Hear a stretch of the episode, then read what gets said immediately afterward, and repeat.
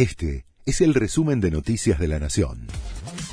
La Nación presenta los títulos del jueves 14 de abril de 2022. Críticas al gobierno por la inflación. Desde diferentes sectores de la oposición reaccionaron tras conocerse el dato de marzo de 6,7%. Lo único que resuelve la inflación es un plan económico integral, dijo Rodríguez Larreta. La inflación más alta en los últimos 20 años y ellos se pelean por el poder de la banda y el bastón, señaló el senador por Mendoza, Alfredo Cornejo, entre otras voces críticas.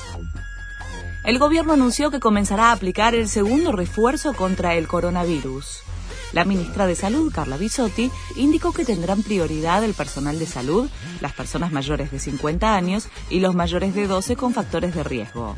También se vacunarán en esta primera etapa a las fuerzas de seguridad y docentes.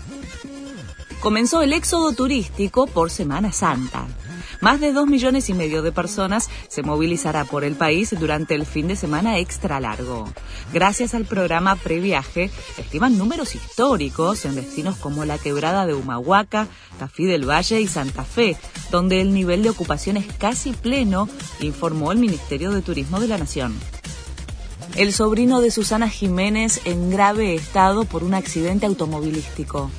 Francisco, de 13 años, hijo de Carolina Jiménez Augart, viajaba junto a sus abuelos en un auto que impactó contra un camión en la rotonda que une las rutas 88 en Soca, Uruguay.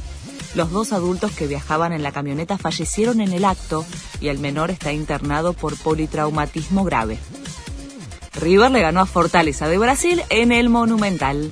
Enzo Fernández y Nicolás de la Cruz le dieron el triunfo por 2 a 0 a los de Núñez. Sumó tres puntos que le permiten escalar a seis y ser líder del grupo F de la Libertadores junto a Colo Colo, que justamente será el próximo rival de River el 27 de abril.